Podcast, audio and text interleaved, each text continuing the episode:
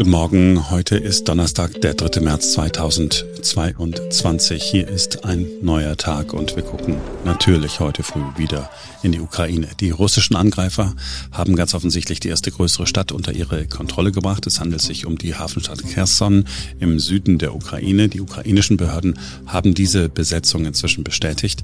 Der Bürgermeister der Stadt hat auf Facebook geschrieben, er habe ein Gespräch mit den in Anführungsstrichen bewaffneten Gästen geführt. Er habe den Russen keine Versprechungen gemacht und sie aufgefordert, aufgefordert, nicht auf Menschen zu schießen. Die Hafenstadt Mariupol dagegen ist immer noch umkämpft. Der Bürgermeister dort hat gesagt, heute war der schwierigste und grausamste Tag des Krieges. Heute wollen sie uns einfach alle vernichten. Auch Wohngebäude würden von der russischen Armee beschossen. Unser Russland-Experte ist ja Professor Gerhard Mangott von der Universität Innsbruck. Er ist ein Wissenschaftler für internationale Beziehungen mit dem Schwerpunkt Osteuropa und Russland, hat mehrere Bücher geschrieben. Ich habe gestern Abend mit ihm gesprochen. Hallo, Herr Professor Mangott.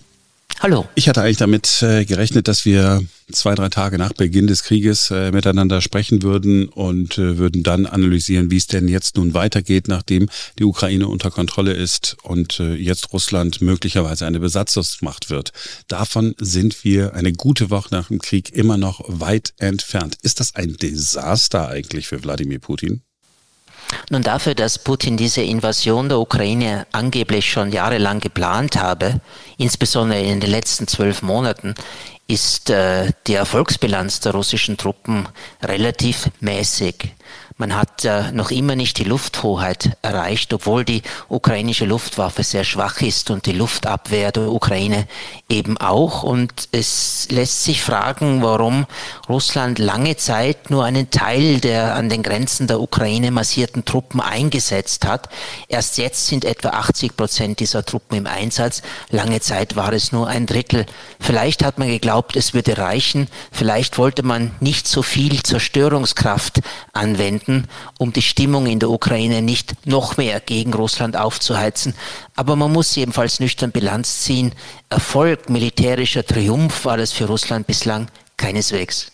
Ich traue mich irgendwie gar nicht zu vermuten, dass Putin das nicht mit einem Plan macht. Ist auch vorstellbar, dass er äh, sozusagen versucht, etwas schwächer äh, sozusagen äh, vorzurücken, um dann eine Begründung zu haben, möglicherweise innerhalb seines eigenen Landes, dann mit wirklich deutlich härterer Gewalt, also mit richtig heftigen Luftschlägen zu reagieren? Das ist durchaus denkbar und das gilt natürlich vor allem für die sogenannten Friedensverhandlungen zwischen den ukrainischen und russischen Delegationen das ist nicht so, dass hier wirklich Verhandlungen stattfinden und dass die Ukraine dort eine Verhandlungsmacht hätte, sondern Russland äh, signalisiert der Ukraine dort, was die, was die Forderungen sind, die die ukrainische Seite erfüllen muss. Es wird hier sozusagen ein Diktatfrieden mitgeteilt. Aber dass diese Verhandlungen stattfinden, ist wichtig für die Kommunikation der politischen Führung Russlands nach innen. Hier wird der Bevölkerung signalisiert, wir versuchen doch eh alles auf dem Verhandlungsweg zu lösen und diese Krise nicht militärisch beizulegen. Aber es ist mit dieser ukrainischen Führung einfach kein Übereinkommen zu finden, kein Kompromiss zu finden. Und letztlich wird dann die Botschaft wiederholt, dass die kriegerische Vorgangsweise einfach alternativlos sei, wenn es darum gehe, die Sicherheit Russlands zu gewährleisten. Signale nach innen setzen. Es gibt ja so diese alte Devise, äh, du brauchst eine Moral in der Truppe und du brauchst aber vor allen Dingen Moral in der Bevölkerung. Gehen wir mal kurz auf die Truppen. Angeblich ist die Moral der russischen Streitkräfte nicht so ausgeprägt, äh, wie das zu erwarten gewesen wäre. Äh, es gibt auch Berichte über äh, Soldaten, die überlaufen. Natürlich gibt es dafür keine Bestätigung. Kann es sein, dass ein, das russische Militär die eigenen Soldaten völlig falsch einschätzt? Naja, sicherlich sind die ukrainischen Soldaten motivierter. Es geht um ihre Heimat, um ihr Territorium. Und sicherlich stimmt es auch, dass gerade die wehrpflichtigen Soldaten, die in diesem Krieg kämpfen, nicht ganz nachvollziehen können und verstehen können, warum sie dort sind und warum sie gegen Ukrainer kämpfen und äh, eben überrascht sind, dass das, was ihnen gesagt wurde, nämlich dass sie das ukrainische Volk von den Nazis befreien müssten, so ganz offensichtlich in der Ukraine anders gesehen wird. Bei den Berufssoldaten, bei den Kontraktniki schaut es anders aus. Dort ist äh, schon, weil diese Kräfte bezahlt werden und besser ausgebildet sind, die Moral deutlich höher. Insgesamt müssen wir natürlich sagen, dass Berichte über mangelnde oder fallende Moral auf Seite der russischen Soldaten auch mit Vorsicht zu genießen sind. Wir sind in einem Informationskrieg, wo bestimmte Informationen bewusst lanciert werden, verbreitet werden und äh, Informationen, Nachrichten, Berichte über eine fallende Moral auf russischer Seite dienen natürlich einer gewissen Seite, nämlich der ukrainischen sind wir bei der Moral im Heimatland, bei der russischen Bevölkerung, die ja die ersten Sanktionen zu spüren bekommt, wenn auch nur durch den äh, Verfall der Währung, des Rubels. Wir ähm, wissen nicht genau, an welcher Stelle das jeder Einzelne in Russland zu spüren bekommt, aber zumindest äh, ist es doch so, dass man in Russland spürt, dass da irgendetwas passiert. Wann setzt da ein, ein, ein Umdenken möglicherweise ein in der russischen Bevölkerung, wenn man das überhaupt sagen darf? Nun, nach den Sanktionen von, 19, von 2014 gab es eigentlich immer äh, eine Sammlung des russischen Volkes um die politische Führung. Man wollte äh, solche Sanktionen des Westens nicht hinnehmen, man wollte dagegen aufstehen, man hat sich solidarisiert mit der politischen Führung. Das wird wahrscheinlich in dieser Situation jetzt auch für eine gewisse Zeit so sein. Aber die Implikationen für das alltägliche Leben der russischen Bevölkerung durch die jetzt beschlossenen Sanktionen des Westens sind so enorm viel größer. Äh, die Auswirkungen auf äh, die Realeinkommen, auf die Arbeitslosigkeit, auf die Verfügbarkeit der Güter, auf äh, die Inflation so viel enormer, dass angenommen werden kann, dass diesmal schon früher eine Ernüchterung eintritt und die Leute sich gegen diesen Krieg wenden und vielleicht sogar gegen Putin wenden, dem sie vorwerfen, durch dieses außenpolitische Abenteuertum diese Sanktionen erst heraufbeschworen zu haben. Aber das ist vielleicht eine etwas optimistische, jedenfalls erst mittelfristige Erwartung an die Meinungsbildung innerhalb der russischen Bevölkerung selbst wenn in der russischen Bevölkerung eine Mehrheit sozusagen ja, in, in der Westentasche äh, rebelliert, mit der Faust in der, in der Tasche rebelliert, ist irgendjemand in der Lage, Putin zu entmachten? Nicht jetzt sofort, aber in einem halben Jahr. Ich, sehe da niemanden. Sie? Nun, eine Revolte von unten, ein Sturz Putins durch eine Massenbewegung, die sehe ich auch nicht. Es gibt natürlich diese Demonstrationen gegen den Krieg. Das sind auch sehr mutige Leute, weil sie dafür ein hohes Risiko eingehen. Äh, Polizeigewahrsam, Verwaltungsstrafen, Nachteile am Arbeitsplatz oder in den Ausbildungsstätten. Aber die Zahl ist eben doch überschaubar. Und was wichtiger ist, äh, Wladimir Putin hat vielleicht in Vorbereitung auf diesen jetzigen Krieg in den letzten eineinhalb Jahren eine massive repressive Welle in Russland durchgeführt. Er hat oppositionelle Politiker eingesperrt oder ins Exil getrieben.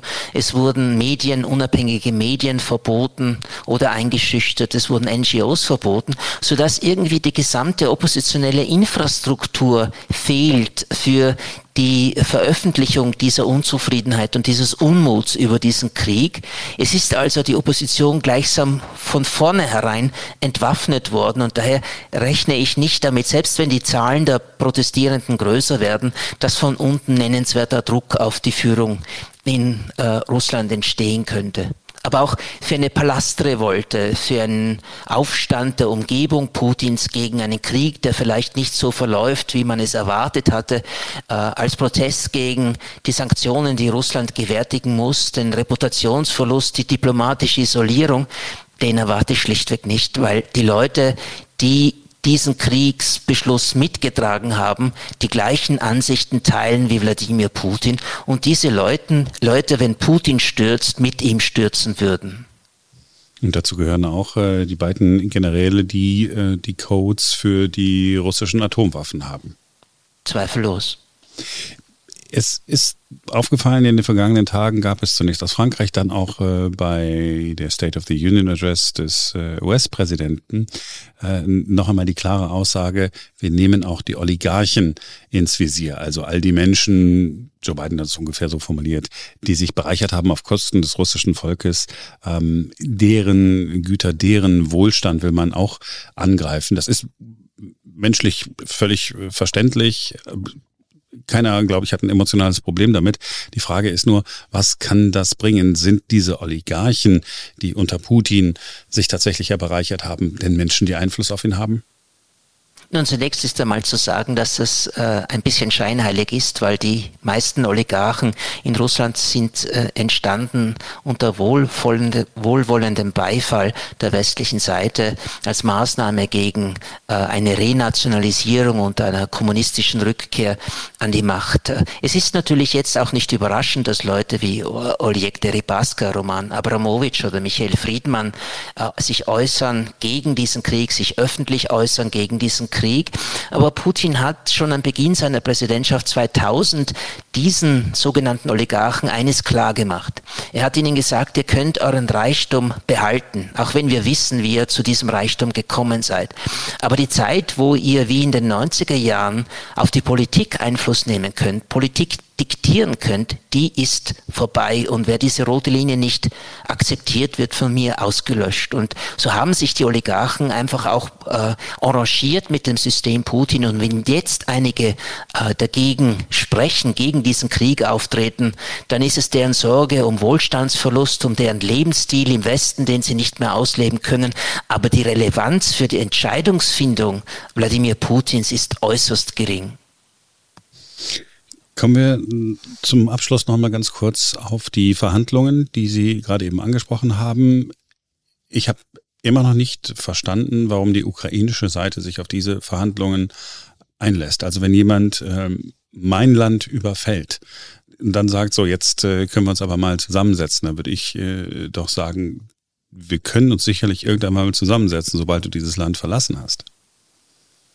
Nun, äh, Präsident Zelensky hat heute Vormittag in einem Interview mit CNN gesagt, äh, es werde sich bald herausstellen, ob die Ukraine nicht ihre Zeit verschwendet in den Gesprächen mit äh, der russischen Seite. Ich denke, das wird sich äh, sehr bald herausstellen. Das hat sich einfach auch schon am Anfang zeigen können, weil Russland hier Bedingungen diktiert, einen Diktatfrieden gewissermaßen mitteilt an die ukrainische Delegation und die ukrainische Seite keinerlei Verhandlungsmacht in diesen Gesprächen hat. Insofern ist eben auch äh, de, das Wort von Verhandlungen oder gar von Friedensverhandlungen völlig unangebracht. Herr Professor Mangott, haben Sie vielen Dank auch diesmal wieder. Sehr, sehr gerne. Soweit dieser neue Tag. Wir sind morgen wieder da, denn dann ist wieder ein neuer Tag.